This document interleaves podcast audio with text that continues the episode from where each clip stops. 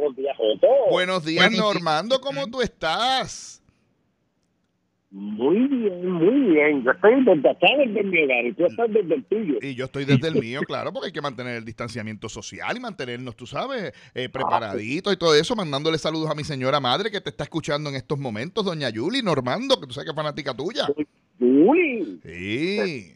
Y saluda ya doña Yuli Bucos, lo más grande que hay en Aguadilla, Isabela y todo el litoral oeste de Puerto Rico. Ahí está. Normando, bueno, tremendo desastre tienen los amigos de Airbnb. Resulta que han despedido 1.900 empleados, a pesar de que se pensó que la pandemia iba a salvar a esta industria que a través de Internet parea personas con hogares y de momento se vio como una salvación para que la gente pudiera encontrar un lugar de refugio en el medio de todo esto. La realidad es que no pasó así. Han tenido que despedir a 1.900 empleados y se espera que despidan unos cuantos más. Inclusive el ejecutivo que los despidió lloró frente a su videocámara mientras hacía la despedida, porque tú sabes que Airbnb ha estado promulgando que es una compañía familiar donde todo el mundo es parte de la familia, pues ya él le dio mucho sentimiento tener que salir de miembros de la familia, aunque la realidad es que al final del día es un negocio, ¿verdad? Como cualquiera otro, tenían que cuadrar los números que no están cuadrando, ¿verdad? San Francisco tú sabes que está bajo una cuarentena rígida están allí apretaditos ellos, tú sabes.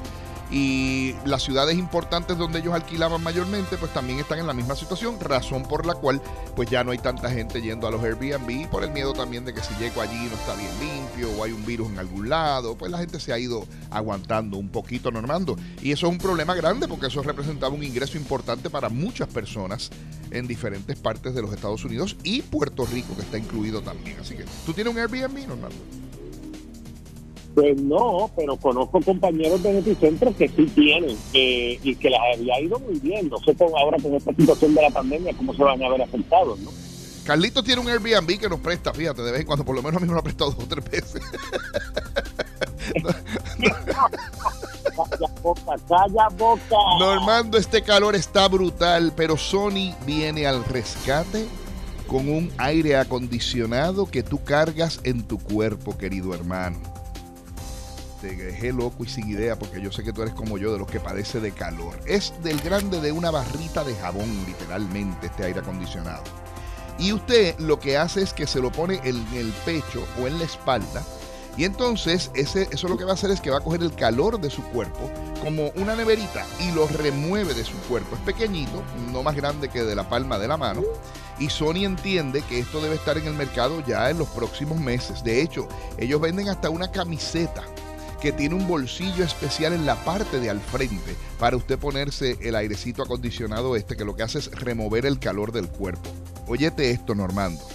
Alegan los japoneses que esto te puede bajar 10 grados de temperatura en el cuerpo. O sea que si está, usted estaba en 98 grados de temperatura, este artefacto lo va a poner a 88 grados de temperatura. Y usted tiene hasta un botoncito en una aplicación que le dice cuán frío usted quiere que esté o cuán caliente, porque también calienta.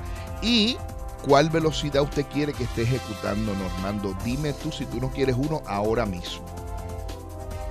Te pregunto, ¿y eso se puede poner solamente en la camiseta eh, de la persona o en otras áreas del cuerpo? ¿Tú te, lo, po- tú te lo pones donde más calor tenga. Mire, usted sea, usted sea feliz. para uno conocer, saber en qué área, tú sabes. Se supone que te lo pongas en el pecho y en la espalda, pero tú sabes que hay gente que el calor le da, por ejemplo, en, la barriga, pues se lo puede poner en la barriga, detrás del cuello.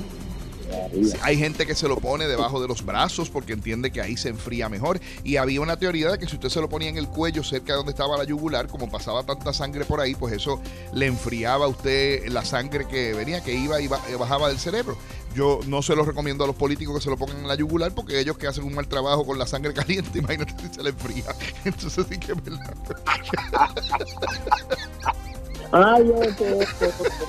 Normando, con tanta gente encerrada en las ciudades grandes como San Juan, pero también como Nueva York, como San Francisco, como Singapur, un grupo de personas ha desarrollado una bocina, óyete esto, Normando, que oye el ruido que entra a tu apartamento. Esto es para apartamentos mayormente. Oye el ruido que entra en un apartamento y lo cancela, creando silencio absoluto dentro del apartamento. Maravilloso. Utiliza un principio similar al que utilizan los audífonos que cancelan el ruido, pero en esta ocasión para la casa entera. Ahora, aquí es que viene la parte que nos va a interesar grandemente a los puertorriqueños. Porque si usted lo pone dentro de su cuarto, cancela el ruido de afuera de la casa, alrededor de la casa. Quiere decir que usted no oye a los muchachos gritando, no oye a su esposo peleando, no oye, tú sabes, nada de eso usted lo oye. Y usted está en su sacrosanto cuarto con un silencio absoluto, con la excusa perfecta. Es que no te oí. la gente que desarrolló esta bocina que la desarrollaron en Singapur originalmente, dicen que es un sistema que utiliza sonidos de banda ancha a través de un control activo y lo que hace es que va escuchando ruidos, tiene un micrófono y tiene la bocina. Y entonces lo que hace es que produce el negativo del ruido. Si el ruido es un ruido alto, ella produce una onda negativa que cancela ese ruido. ¿Cuántas quieres, Normando? Estoy cogiendo órdenes.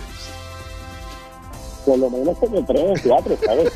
Yo, Yo también. Oye, Amazon va a salir con un robot, Normando. ¿Tú podías creer una cosa como esa? Un robot. ¿Para qué? ¿Para limpiar la casa? ¿Para ayudarte a tener ¿Qué tipo de robot estamos hablando? Se llama, el, el, nuevo robot que le están poniendo, ¿verdad? El nombre, el nombre de código es Vesta. Y de acuerdo con gente familiar con el asunto, el robot va a llegarte más o menos a la cintura en cuanto a altura. Se supone que va a ejecutar una serie de cosas. Puede ser que limpie la casa tanto barriendo como mapeando, pero también te va a dar información, te trae cosas, te lleva cosas, te recuerda cosas y hasta te vela si tu condición de salud es una condición de salud, por ejemplo, a lo mejor tú eres un diabético, te recuerda que tienes que tomar las medicinas, te busca la comida del perro para que le des comida al perro, te alerta si te caíste, alerta a tus familiares, mira, se cayó Normando, vengan a recoger lo que está en el piso, cositas así. Esa es la idea de Amazon. Se supone, algunos empleados de la compañía están cuestionando que por qué está metiéndose Amazon en esta industria, porque Amazon ha estado vendiendo productos de 100, 200 dólares y este vale 1000 dólares normalmente. Eh, es parte de estos nuevos desarrollos de tecnologías que Amazon ha desarrollado como un laboratorio, le dicen un laboratorio, y ese laboratorio es el que produce eso. Y se supone que el robot va a estar disponible en algún momento a finales de este año o posiblemente para el año que viene, porque a última hora le han hecho una serie de, de cambios directamente. Se espera normal que el mercado de robots para este próximo año sea de 9.1 billones de dólares. Billones con B, Normando. Así que ya tú sabes por qué Amazon. ¿Qué, ¿Qué, te parece? Te apunto ahí también, ¿verdad? Yo sé que todas estas cositas tú tocas yo sé que yo te lo cambio, te los apunto. Hermano mío, ya yo estoy apuntado ahí. Olvídese de eso. Normando, se montó la mente maestra en una guagua que iba guiando Yun Yun. Ajá. Y entonces la mente maestra, la mente maestra se había dado dos o tres traguitos. Estaba, tú sabes, estaba sonado, estaba como timbre guagua, sonado. Se trepó en la guagua. Eso fue antes de la pandemia. Mira a la gente que la guagua estaba llena. Y dice, los de la derecha son todos unos idiotas. Y los de la izquierda son todos unos zánganos, imberbes y Yun Yun se enfogona, que estaba guiando la guagua, se enfogona Yun Yun, mete un frenazo de cantazo Yun Yun, la guagua frena, todo el mundo se cae al piso, se formó el revolú del siglo y va Yun Yun allá para donde la mente maestra dice, le voy a decir una cosa a usted. ¿A quién usted dijo que eran un idiota y a quién le dijo que eran unos imberbes? Y la mente maestra mira el revoluca ahí en la guagua y le dice, yo no sé porque con el frenazo me lo mezclaste tú, ahora no sé dónde está uno y dónde están los otros. Viejito pero bueno. pero bueno. Ay, Dios mío. Gracias, Otto. Nos escuchamos el viernes con el Padre de Dios. Si Dios quiere. Bye, bye.